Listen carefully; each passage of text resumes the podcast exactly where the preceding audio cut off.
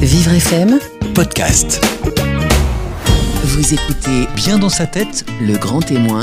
Carole Clémence. Notre grand témoin bé dans sa tête aujourd'hui se nomme Nadia. À l'âge de 17 ans, Nadia vit un drame tragique où, victime d'une bouffée délirante aiguë, elle blesse gravement une amie. Aujourd'hui, 25 ans plus tard, elle ne comprend toujours pas ce qui s'est passé. Ce dont elle est certaine, c'est que cet événement a gâché sa vie en raison du sentiment de culpabilité qui la poursuit toujours après tant d'années, mais également parce qu'elle conserve des séquelles de l'hospitalisation d'office consécutive à l'agression. Par exemple, 20 séances d'électrochoc lui sont imposées à l'hôpital. Le traitement médicamenteux lui a fait prendre 50 kilos et l'a transformé en légume 3 ans durant. Des conséquences qu'elle vit toujours aujourd'hui, 25 ans plus tard. Aujourd'hui, Nadia a 42 ans, elle va mieux, elle est apaisée et vient de décider de tourner la page avec cette émission. Jusqu'à 10h, Bien dans sa tête, Le Grand Témoin. Carole Clémence. Nadia, bonjour. Bonjour. Il y a eu un événement dans votre vie qui a bouleversé votre vie à l'âge de 17 ans, un événement euh, marquant euh, qui, euh, qui a tellement bouleversé votre vie que qu'on est obligé d'en parler aujourd'hui pour parler de, votre parcours.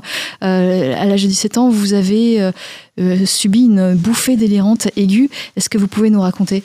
Tout à fait. Pour moi, elle n'aura duré qu'une demi-seconde, le temps d'un malheureux passage à l'acte. Euh, mais euh, elle a déterminé toute ma vie, elle, elle, elle déterminera toujours.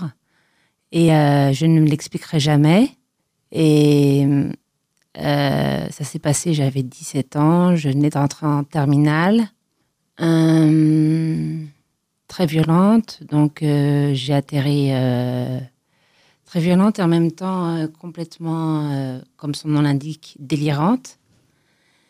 Et donc, euh, je suis. Je, me- enfin, j'ai très peu de souvenirs de cette époque. Je me souviens quand je, m'est ré- réveillé dans un pyjama qui ne m'appartenait pas, sans mes lunettes, dans un lit, dans une pièce fermée. Le, le lit était scellé au sol. Et j'ai rencontré pour la première fois un psychiatre qui, lui non plus, ne comprenait rien. Et, euh, et qui m'a regardé. Il m'a regardé longtemps. Il y a eu un grand blanc. Et pour moi, pour moi, je me suis dit, c'est pas possible. J'ai fait un mauvais cauchemar. C'est, euh, ça ne s'est pas passé. Et j'ai réalisé, par, la présence de ce psychiatre, par l'absence de mes lunettes, par euh, l'environnement tel qu'il était à l'époque, que si effectivement ça s'était passé, que pour moi, ça, s'était, il y avait eu un pic, et le pic, après il y avait, la, après il y avait la chute. Donc j'étais en pleine, en pleine chute, rechute, enfin chute court, et euh, et c'est ce qui a été mal pour moi interprété par les psychiatres que j'ai directement vu après avoir été transféré quasiment directement à Sainte-Anne. Alors pour, euh, pour expliquer, parce que c'est pas c'est pas clair pour tout le monde, euh, qu'est-ce que vous- qu'est-ce que vous avez vu lors de cet acte? Qu'est-ce qui s'est passé? Euh, je, quand quand j'essaie de rappeler mes souvenirs, je, je, je me vois comme une tierce personne qui assiste à la scène, mais c'est pas c'est pas c'est pas une vision délirante. C'est je ne vois pratiquement rien. Je me vois moi, je vois mes yeux, mon regard à l'époque qui dure. euh, et après, je réintègre ce corps et après je je me réveille dans cette chambre, dans cette fameuse chambre, sans lunettes, sans, en pyjama. Alors Avec ce psychiatre qui lui-même euh, me dit Je ne comprends rien. donc vous avez euh, euh, c'est vous qui étiez euh, qui avez commis un, un acte d'agression, vous avez blessé grièvement une camarade et, et dans votre esprit euh, vous ne vous voyez pas en tant qu'actrice mais en tant que spectatrice de, de cette de ce drame? Oui, oui, c'est pour moi, c'est c'est une horreur absolue. C'est c'est un geste qui ne me ressemble absolument pas. Et, C'était et je me, et, et ne me l'explique, pardon, ne me l'expliquant, sur- ne me l'expliquant toujours pas, 25 ans après, et même, même, même, même euh, en consultant les différents psychiatres que j'ai pu voir au cours de, mon- de mes hospitalisations et par la suite, vraiment, c'est un geste qui reste inexplicable. Et j'ai arrêté de, de, de chercher des explications ou de, de vivre dans une haine permanente de, du monde psychiatrique parce que je leur, dois, euh, entre autres, euh, beaucoup de... Je ne sais pas si mauvais traitement est le terme exact, mais euh, à l'âge de 17 ans, donc toujours à 17 ans, je veux dire, j'allais avoir mes 18 ans. J'étais encore mineure donc. Quand j'étais, je passe de Sainte-Anne à Perret-Vaucluse, à l'hôpital de Perret-Vaucluse, hôpital psychiatrique également. Et là, je me fais violer par un autre euh, Patient. patient, voilà, merci. Et euh, alors quand j'étais sous leur responsabilité, que j'étais dans un service fermé, que je, n'avais pas libre choix de ce que je pouvais faire ou dire, ou, enfin dire oui, mais enfin, j'étais très limitée. Et puis quand vous êtes euh, abruti par les traitements du matin au soir, du soir au matin, quand c'est medication time, euh, cinq fois par jour et, et l'ennui sinon, avec des pathologies complètement différentes qui se mélangent. Voilà, euh, il est arrivé cette horreur et j'ai mis énormément de temps à en parler. Je n'ai pas voulu en prévenir le, les, les, les médecins et les... euh, enfin, il n'y avait pas de médecins présents, mais les infirmières qui étaient en pause à ce moment-là. Parce que pour moi, elles faisaient partie du système qui avait permis cette atrocité et je ne pouvais absolument pas leur faire confiance. Donc euh, déjà, j'avais une, confiance très limitée en, en eux, mais alors là, ils ont perdu toute crédibilité à mes yeux. Euh, Alors, cet, euh, cet événement, pardonnez-moi d'y revenir, mais ce sera la dernière fois. Cet événement, vous ne l'expliquez pas. Les médecins, comment l'expliquent-ils? Ouf, alors, pardon. Euh, les médecins, chaque, chaque- à chaque psychiatre, son interprétation.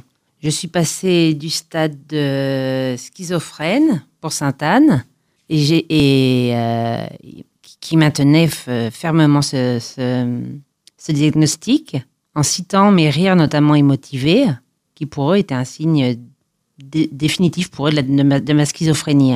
Et Alors, expliquez-moi les, les rires émotivés, parce que beaucoup de gens ne savent pas ce que c'est. Oui, bah, bah moi, moi non plus, je ne savais pas. Et je, n- enfin, pour moi, ce n'était pas des rires émotivés. Euh, quand un psychiatre vous demande, vous prenez-vous pour le diable? Je m'attendais à tout sauf à cette question. Donc, euh, c'est vrai que hum, la présence du psychiatre, ma présence, n'incitait pas à rire. Mais j'étais tellement bouleversée, bouffée par le remords, par les questions. Il y avait dix mille questions qu'il aurait pu me poser. Il me demande si je me prends pour le diable. Donc, je, je suis partie d'un rire nerveux. Et il faut, enfin, je ne crois en rien, ni en Dieu, ni en diable, ni en rien. Donc, ça me faisait rire en même temps. Je trouve ça, le, le décalage était tel que j'ai rigolé à plusieurs reprises. Après, il a continué en me demandant si Jésus était le sauveur. Donc là, bon, bah, c'est pas possible. Pour une anticléricale comme moi, c'était du pain béni presque. Non, je rigole. Non, c'est pas drôle, mais bon. Donc, il n'y a, pas eu de compréhension euh, de leur part. hein, et ça, du tout, du tout. Ils se Ils basaient, sont ils se basaient- complètement à côté. les crimes, pardon, les crimes motivés sont passés vraiment sur le devant de la scène comme définition de moi qui, euh, qui me moque presque d'eux, qui euh, me sent... Après, ça, ça a évolué vers un nombrilisme, un, un narcissisme. Pas du tout, pas du tout. Ils étaient complètement dans le faux. Après, on a parlé de moi comme bipolaire, comme borderline, comme psychopathe. Donc, c'était plus schizophrène, ça avait changé ou c'était encore. Non, ça avait changé. Ça- ça a changé. On change- on changeait d'équipe euh, médicale, on changeait de psychiatre. Et euh, j'étais, on, m'a attribué différents termes, différentes étiquettes.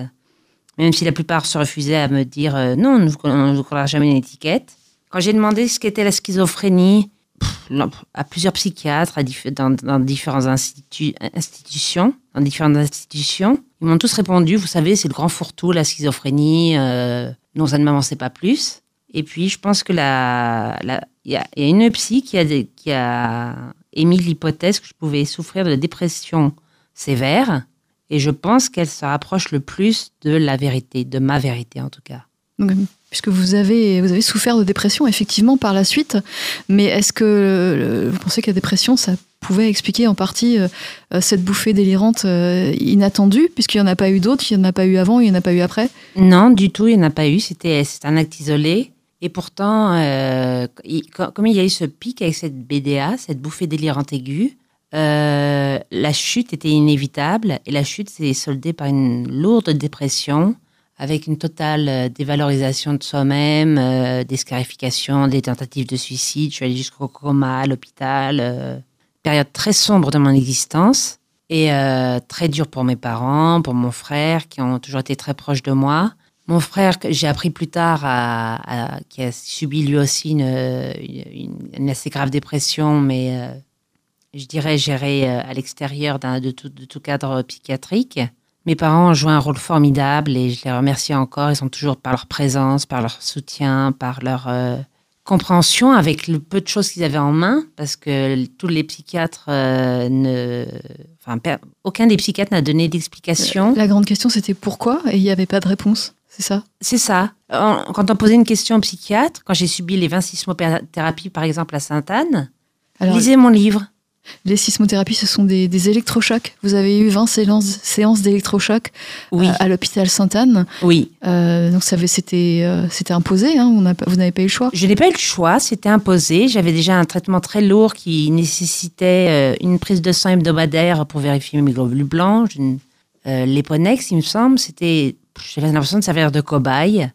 Et donc après, on très vite suivi 20 séances d'électrochoc. Certes, j'étais sous anesthésie, mais euh, enfin, les effets étaient catastrophiques. Je me suis retrouvée en, en six mois d'hospitalisation à Sainte-Anne, 50 kilos en plus, euh, des, des- une éruption cutanée sur tout le corps, euh, aménorrhée, c'est-à-dire que je n'ai pas eu mes règles pendant deux ans par la suite. Euh, je dormais, je... tout le temps, tout le temps. Mais- mais est-ce C'était- que- C'était une survie euh, minable. Est-ce que ça vous a apporté quelque chose de positif, tout ça, puisque c'est censé, c'est censé guérir C'est censé faire du bien? Absolument pas. Ça m'a détruit, détruite plus qu'autre chose. Mes parents me voy- voyaient la décomposition de jour en jour, ne savaient pas quoi faire. Ils ont lu leur bouquin, ils n'ont pas eu leur, rép- ils ont pas eu leur réponse. Euh, à Père-et-Vaucluse, donc changement d'établissement, changeant- changement d'hôpital psychi- psychiatrique et d'équipe. Alors, on va, on va venir à votre passage à, à Père-et-Vaucluse, l'autre hôpital. Vous Oui. êtes resté beaucoup plus longtemps. On va y venir juste après une pause, Nadia. Je rappelle que vous êtes notre grand témoin, mais dans sa tête, aujourd'hui sur Vivre FM. Vivre FM, Podcast. Notre grand témoin aujourd'hui sur Vivre FM, notre grand témoin mais dans sa tête, se nomme Nadia. Euh, vous avez subi des séances d'électrochoc à- Sainte-Anne et je voulais qu'on revienne un petit peu dessus. Qu'est-ce que c'est que ces séances d'électrochoc? Qu'est-ce que c'est que ces électrochocs? Ces électrochocs, actuellement, enfin à l'époque, en 93-94, euh, elles étaient pratiquées euh, sous anesthésie, mais c'est exactement la même chose que les électrochocs qu'on peut voir dans le film Vol au-dessus d'un coucou avec Jack Nicholson, qui, a, qui, a, qui subit aussi une séance d'électrochoc. Donc c'est très violent.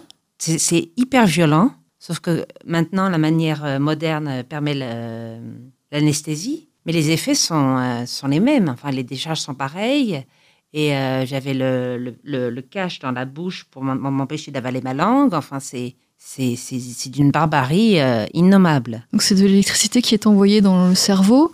Oh, oui, euh, euh, en, se connectant au temple directement, et ils, in- ils, ils inf- ils infligent des influx, des influx électriques euh, au cerveau. Et c'est censé faire quoi? Que- Quel est Bonne l'objectif? question. Bonne question. Je n'ai jamais compris.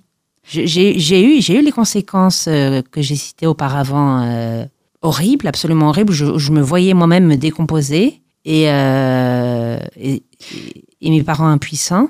Et au niveau cognitif, vous aviez des, difficultés pour réfléchir, après des difficultés pour, euh, pour agir C'était Ah, totalement. J'étais euh, impossible de me concentrer plus d'un quart d'heure au début, après plus d'une demi-heure. Je perdais très vite le fil. Tout me. J'étais extrêmement fatiguée. Je me souviens d'une fatigue extrême. Euh, Bien devant le micro, Nadia. ah oui, pardon. Je me souviens d'une fatigue extrême qui m'empêchait de me concentrer plus, d'un quart d'heure. Euh, et par la suite, des problèmes euh, récurrents, mais qui, euh, émanent de, de 25 ans de médication et de, ces fameux électrochocs avec une perte quasi totale de la mémoire immédiate, encore maintenant, et, des, pans de ma vie qui sont partis et que je ne retrouverai jamais. Il y a des souvenirs qui ont disparu? Totalement, de votre vie totalement. antérieure à, à ces électrochocs. Totalement. Ça fait vous, me- disparaître vous, des- vous- vous me demandiez tout à l'heure euh, précisément ce qui s'était passé, la, la bouffée délirante aiguë. Je suis incapable de vous dire précisément ce qui s'est passé entre le moment où, ce- où cette fra- fraction de seconde a lieu et le moment où je me réveille euh, devant le psychiatre. Je ne sais pas. Je ne sais pas. Je ne sais plus. Je n'ai jamais. je n'ai aucun souvenir. Et alors ces séances d'électrochoc, donc ce qu'on appelle aujourd'hui sismothérapie, C'est ça, c'est un mot un peu plus soft pour euh, parler quand même d'électrochoc et de manière assez, euh, assez sévère et euh, c'est aujourd'hui controversé. C'est tout à fait, que parce que l'utilité de ces fameux électrochocs est encore approuvée, approuvée en deux mots, ils n'ont pas approuvé du tout. Et euh, c'est, c'est- on, est, on est revenu enfin à la psychiatrie euh, barbare et, euh, et, et punitive. Enfin, je prends vraiment ça comme une, Et, et vous l'en aura- vous avez voulu justement psychiatre de ça? Ah, énormément, énormément. C'était l'incompréhension de A à Z, mais à tous les niveaux. Au niveau du traitement, au niveau de, de la sismothérapie, au niveau de ce qui avait pu m'arriver. Il n'y avait aucun progrès de fait, même en, en psychothérapie, soi-disant, euh, une fois par semaine, 10 minutes, on renouvelle le traitement. Qu'est-ce que vous voulez? Je ne pouvais pas avancer, c'était impossible. Déjà, mon corps était pesé 50, 50 kilos de plus. Je n'avançais pas dans tous les sens du terme, aussi bien physiquement que psychologiquement. Je, je, je- je rétrogradais, quoi. Et ça, c'était à Sainte-Anne? Vous n'êtes pas resté longtemps à l'hôpital psychiatrique de Sainte-Anne? Ça a été. euh, Non, j'étais euh, enfermée, moi je dirais carrément à- à- au SHU de Sainte-Anne. qui oui, a vous, vous euh, pouviez pas sortir. euh, Il y avait des. des- des- Ah non, les règles étaient très strictes. C'était service fermé avec euh, au début uniquement mon père et ma mère, même pas mon frère. Après, mon frère a pu venir. Les, les personnes étaient fouillées, on regardait ce qu'elles m'apportaient. Bon, ça c'était dans un sens. Ils m'ont ils m'ont expliqué ça en me disant c'est pour vous protéger. On ne veut pas que, comme j'avais tendance à un peu à casser tout et à me, à me blesser avec, on ne veut pas que vous vous blessiez plus, donc euh, on, on vérifie ce qu'ils vous apportent pour vous protéger. Mais j'étais complètement fermée, le service était fermé, à clé. Et donc après, on vous a transféré à- dans un autre hôpital psychiatrique, celui de Péré-Vaucluse. Est-ce que c'était mieux? Waouh, c'était mieux. Entre la lèpre et le choléra, c'est euh, c'est Paris-Vaucluse, c'est euh, un autre hôpital psychiatrique où tous les, toutes les pathologies sont réunies. Où, dans un premier temps, je suis encore en pyjama, interdiction de sortir, très peu de visites, visites euh, filtrées en permanence. On regarde ce qu'on m'apporte, on, on regarde euh, avec quoi ils repartent. euh, cadre, cadre quasi carcéral. Et en plus, euh, alors que j'allais bientôt avoir 18 ans, je, cette, cet acte euh, malveillant de, enfin, d'un autre patient envers moi. Dans ce deuxième hôpital, euh, vous avez subi un viol. Tout à fait. Et ça, c'est évidemment traumatisant. Vous étiez euh, sous l'emprise des médicaments, vous n'étiez pas, vous n'étiez pas à, à même de vous défendre. Du tout. Et puis, enfin, c'est impossible de savoir comment on peut réagir dans ce, dans ce sens, dans ce genre de situation extrême.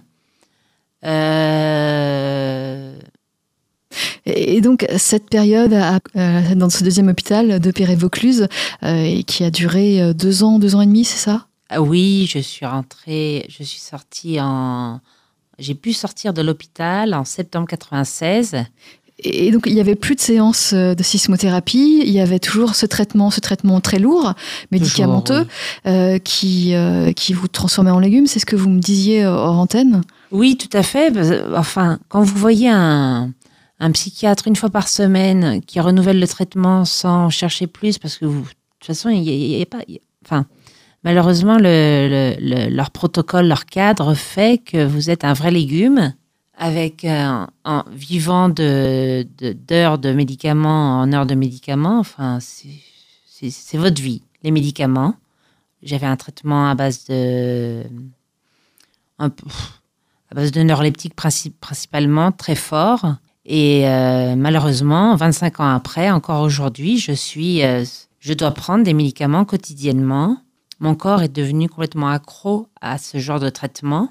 Et j'ai bien tenté des fenêtres thérapeutiques, j'ai bien tenté de m'en détacher de, progressivement d'abord. Les psychiatres ont essayé de vous aider justement, de vous, de vous... Bah, les, sont limités aussi. euh, c'est c'est- pas évident hein. quand, on, quand, quand je débarque après 25 ans. euh, dans un, là, je suis suivie dans un CMP et que j'explique mon, mon histoire. Déjà, c'est, euh, il faudrait presque 25 ans de vie pour, pour, pour raconter tout ce qui s'est passé. Mais euh, pour faire bref, certes, non, pas, c'est impossible maintenant de trouver de l'aide. Au, au niveau des- du traitement, c'est mission impossible maintenant. Je suis trop dedans pour pouvoir m'en sortir. Et, et si vous, vous avez essayé progressivement d'arrêter, c'est J'ai déjà essayé à plusieurs reprises, mais à chaque fois, mon corps réclame, en Mhm. fait, il en manque, et il réclame ces fameux médicaments. Ce sont principalement des anxiolytiques, euh, des euh, antidépresseurs, et euh, oui, je, je- je pense que je ne prends plus de, pré- de précisément de neuroleptiques. Très fort. Donc c'est un traitement très lourd et, et à vie. À vie, oui, ma- bah, malheureusement, je m'aperçois que ce sera un traitement à vie. Je prends actuellement 9 comprimés par jour. Encore. Et Des, complé- des, des comprimés qui, euh, qui ont toujours des effets secondaires importants? Toujours. Euh, non seulement il y a eu les sismothérapies ou électrochocs, il y a le traitement de plus de 25 ans maintenant que je, suis, que je prends quotidiennement. Et euh, en plus de la concentration, enfin, c'est euh, des problèmes d'ordre physique, des problèmes rénaux, dont je suis suivie par un néphrologue suite à tous ces, années de traitement, des problèmes gastriques, avec euh, les médicaments qui ont rendu ma salive trop acide et qui euh, donc des problèmes au niveau des dents. Et je suis suivie aussi par une neurologue qui me prescrit un médicament parce que j'ai développé au cours de ces années de traitement euh, psychiatrique des euh, crises de type épileptique qui me, qui me qui surviennent quand je suis très anxieuse ou très euh, Ça, c'est une conséquence des médicaments ou des séances de sismothérapie? Bah, difficile de, de, de, de dissocier l'un de l'autre parce que j'avais les deux en même temps. Et mais c'est les psychothérapies, ça a été un effet bœuf très rapidement et sur, euh, sur- toujours sur le long terme parce que j'en subis encore les conséquences. Il y a des conséquences euh, importantes. Euh, on en parle aujourd'hui sur Vivre FM. Grâce à vous, Nadia. Nadia, vous êtes notre témoin bien dans sa tête aujourd'hui. Vivre FM, Podcast. Nadia, vous êtes notre grand témoin aujourd'hui, bien dans sa tête sur Vivre FM. Notre grand témoin, et vous nous expliquez votre parcours, euh, vos, vos différentes euh, années euh, d'hospitalisation forcée et puis euh, les conséquences de ces hospitalisations, de ces séances de sismothérapie, c'est-à-dire d'électrochocs, et également ces traitements médicamenteux très lourds qui ont des conséquences énormes sur votre vie. Par exemple, vous n'avez pas pu avoir d'enfant. Non, je suis tombée enceinte euh, à l'âge de 38 ans et l'enfant n'aurait pas été viable en fait à cause de quasiment à l'époque 23 ans de traitement, les sismothérapies entre-temps. Euh, l'en- L'enfant n'était pas viable, il y avait un risque pour lui comme pour moi, donc il a fallu que je fasse euh, faire euh, que je fasse pratiquer une, une, une IVG, enfin pas volontaire, bien bien malheureusement malheureusement Donc un avortement. euh, un avortement.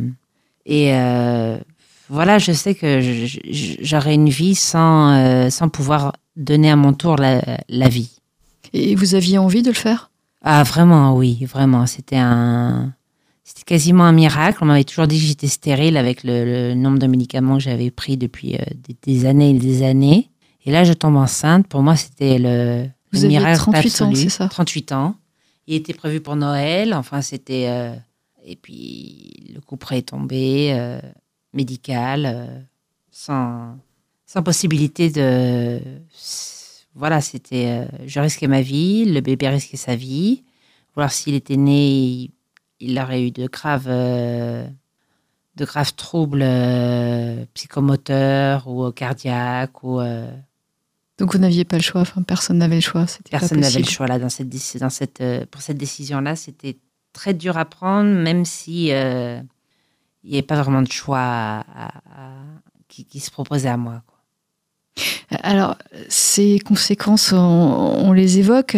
Euh, il y a aussi les, les dépressions. Vous avez des traitements euh, importants, mais pourtant vous avez subi des dépressions. Vous avez fait des tentatives de suicide tout au long de, de votre vie. C'est Oui, je pense que j'étais, comme je, je, disais, quand je parlais de dépression sévère, c'était, je pense que après cette euh, bouffée délirante aiguë, la chute, la chute s'est manifestée par une dépression euh, et une totale euh, désestime de, soi-même, enfin, un, manque, total d'estime de moi-même, et euh, où j'étais bouffée par les remords pour ce que j'avais fait. et où je ne comprenais toujours rien et je, je devais me faire à l'idée que je ne comprendrais jamais. C'était ça le plus dur. J'ai réussi à dépasser et euh, avec euh, mes proches, avec mon ami qui partage ma vie aujourd'hui, en, en discutant énormément, en étant comprise, j'ai réussi à, à surpasser ça, tout ça. Vous arrivez à en parler, à dire euh, j'ai commis quelque chose de très grave quand j'étais jeune et, et voilà, on arrive à, les- on, on arrive à l'accepter les, autour de vous? Ah, pas, pas si évident que ça. Certains membres de ma famille s'y refusent encore totalement, même 25 ans après. Les amis ont tous fui. Il ne, il ne m'en reste qu'une, une fidèle, que je ne, à qui je pense. Et, euh, et, et mon amie aujourd'hui, euh, avec qui je partage sa famille aussi, parce qu'elle a, elle a, elle a elle-même de son côté sa, sa propre famille. Et bien sûr, euh, Elle est au courant. oui, elle est au courant, elle elle m'a beaucoup aidée. Et comment elle a pu vous aider justement Parce que cette culpabilité est énorme, vous la portez depuis vos 17 ans et, et puis il y a toujours des gens qui sont là pour vous, pour vous dire mais c'est c'est horrible ce que tu as fait, comment tu as pu faire ça et c'est ça doit être constant. Je sais, là, je, sais, c'est- constant, mais j'ai j'ai réussi grâce tout simplement à l'amour, à relativiser, pas à l'amour que je me porte à moi-même, mais qui a fini par grandir en moi grâce aux autres. Euh, c'est tout bête, c'est une recette toute simple, une recette euh, à base d'amour et de compréhension, beaucoup de dialogue, beaucoup de concertation, beaucoup de pas de concertation, de, de discussion, de discussion. Et donc euh, cette femme vous a apporté de l'amour et c'est elle qui vous aide plus que votre famille, les, euh, votre ami, votre camarade de- d'enfance. C'est elle qui, qui a vraiment permis que, vous acceptiez et que vous, vous tourniez la page sur euh, euh, cette, euh, cette agression qui a eu lieu lors de vos 17 ans et c'est tout ce qui s'en est, tout ce qui s'en est suivi? Oui, je le dois à mes parents qui n'ont jamais lâché, qui sont toujours présents et qui répondent présents encore, en- encore aujourd'hui. À mon unique ami qui est resté, on se connaît depuis le collège et c'est une très belle amitié qui j'espère continuera encore longtemps, il n'y a pas de raison. Avec l'amour que j'ai trouvé auprès de Christine et qui, et qui m'offre absolument euh, une compréhension, euh, je dirais pas, enfin, il y, a toujours un dialogue. Donc, dans un dialogue, euh, tout les deux parties interviennent. Elle me pose des questions, je lui réponds, je lui pose des questions, elle me répond, et ainsi de suite. Enfin, c'est- le but, de, la conversation et du dialogue. Mais ce que je veux dire, c'est le fait d'être entouré, le fait d'avoir pour moi des, des béquilles quelque part, mais qui commencent à s'enlever puisque je réussis de moi-même à, marcher à peu près droitement, un peu plus fièrement. Je sais que, que la personne qui a été blessée euh, suite à cette bouffée délirante euh, va bien, et tant mieux, je suis très heureuse. Il n'y a pas eu de fin tragique à toute cette euh, malheureuse histoire, à, toute, à ces trois, plus de trois ans d'hospitalisation, à tous ces, euh, ces mauvais traitements, sismothérapie, électrochoc, euh, neuroloptique, etc. De première euh, génération, de deuxième génération, enfin bref. Vous avez tourné la page? J'ai là, je me suis dit aujourd'hui, avec cette émission, je tourne la page. C'est terminé. Quelque part, ça, ça reste toujours au fond de moi. Ça fait partie vous de moi. avez toujours beaucoup de mal à parler de ce qui s'est passé il y, a, il y a 25 ans. C'est toujours euh, C'est très toujours- douloureux pour vous. C'est toujours une grosse souffrance. Oui, toujours une grosse souffrance. Et euh, donc c'est pour ça que j'ai, mais j'ai réussi à relativiser quand même. La souffrance euh, s'atténue petit à petit et assez rapidement. Je suis, je suis étonnée moi-même de, des efforts que je, que je fais et qui payent sur un plan personnel, je veux dire, où euh, je commence à, je commence seulement au bout de 25 ans à m'ouvrir, à, à accepter l'amour qu'on m'offre et à le rendre en retour. Enfin, des choses, mais vraiment, c'est presque des clichés, mais euh, La culpabilité était trop forte pour, euh, pour accepter l'amour des autres auparavant? je ne pouvais pas, je ne pouvais pas. J'étais pour moi une euh, vulgairement une grosse merde. J'avais euh, commis le, le pire crime qu'on pouvait commettre et je méritais pas de vivre. D'où d'où toutes ces tentatives de suicide et euh, cette mésestime, cette euh, Et, et ce c'est- dégoût de moi-même, quoi. et vous aujourd'hui est passé, heureusement. s'est passé. Et vous n'avez jamais pu, ce qui aurait peut-être pu vous aider, euh, rentrer en contact avec cette personne euh, que vous avez grièvement blessée. Ça, ça aurait peut-être pu vous aider, mais ça n'a jamais été possible. Non, ça n'a jamais été possible, malheureusement. Bon, maintenant, ça y est, ça appartient au passé. Le passé très composé. Mon passé très composé. Je le laisse de côté. Je ne l'oublie pas. Je ne pardonne pas non plus ce qui, a, qui a pu se passer. Mais j'ai décidé de progresser et de progresser vers euh, un avenir où je suis enfin maîtresse de ma propre vie, de mon existence, et essayer d'en profiter un maximum pour le temps donné sur cette terre. Et comme je le disais, aimer ceux qui, euh, ceux qui m'offrent leur amour en retour et partager avec mon frère de nouveau. Ça, c'est un véritable plaisir de partager de nouveau avec mon grand frère. Qu'est-ce que vous partagez avec lui? Oh, on était, euh, on était très proches quand, euh, avant mes 17 ans. On a toujours été très proches. Et puis, il y a eu ce, ce gros vide, ce gros creux, creux de la vague totale, où lui était aussi en dépression. Moi, de mon côté hospitalisé, je ne savais pas trop ce qui se passait. Enfin, mais je voyais que, comme il venait très peu me voir, je savais qu'il n'était pas au mieux de sa forme. Enfin, c'était pas du tout euh, le moment pour lui de.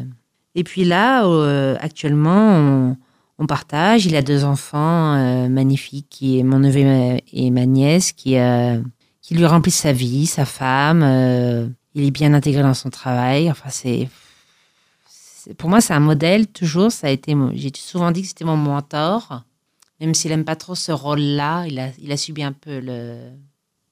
En tout cas, ça se passe bien avec votre famille, votre frère, vos, vos parents. Ils sont. Ils sont toujours présents, toujours présents, et ils n'ont, jamais rien lâché. Ils ne lâcheront jamais rien. Mais cette fois, c'est que pour le bonheur, que pour du, que du bonheur, j'espère. Et comment on fait pour se dire euh, maintenant, je tourne la page, je n'y pense plus Ça doit être dur de ne plus penser à tout ça. Comment on fait Euh, vivre dans la haine n'apporte rien. J'étais dans une haine permanente euh, qui me bouffait de l'intérieur, qui me bouffait ma vie, qui me bouffait mes amis, qui me bouffait mes amours, ma famille.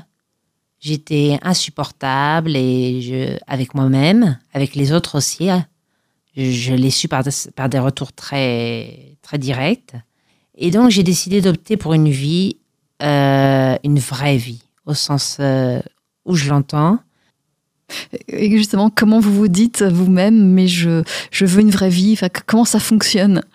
Ça fonctionne euh, par une prise de conscience qu'il n'y aura jamais de réponse et que inutile de chercher. Ça s'est passé, ça s'est passé. Les conséquences, euh, certes, il y en a encore aujourd'hui. Je ne vis pas euh, pleinement ma vie de femme de 42 ans. Je dois encore prendre des médicaments, comme je l'ai dit, quotidiennement. J'ai donc pour ça un suivi psy- psy- psychiatrique pour le renouvellement des ordonnances. Mais je dirais que j'ai pris euh, un recul. Le recul nécessaire a enfin été pris. Et, euh, et voilà, maintenant, j'ai opté pour. euh, j'ai remplacé la haine par l'amour. Et ça m'a réussi plutôt bien. Ça vous réussit bien Vous êtes, vous êtes épanoui Je me sens bien, effectivement. Merci de le remarquer. Merci de, de me le dire. Ça me fait très plaisir, en tout cas, de d'enfin retrouver le sourire, d'enfin pouvoir partager des moments de pas que des pleurs, pas que des euh, des horreurs, mais enfin partager quelque chose de sincère et de vrai avec les gens qui m'aiment et que j'aime. Et aujourd'hui, Nadia, vous êtes bien dans votre tête. Tout à fait. Je suis bien dans ma tête, plus ou moins bien dans mon corps, mais la tête réagit à la place euh, quand le corps ne peut plus réagir. Et bien dans ma tête, euh, sur une note positive, toujours. Et toujours, euh, oui, enfin, voilà. Merci Nadia pour ce beau témoignage. Merci à vous. On vous retrouve, euh, on ne vous retrouve pas. Vous êtes notre grand témoin bien dans sa tête aujourd'hui sur Vivre FM. Merci à vous. Vivre FM Podcast.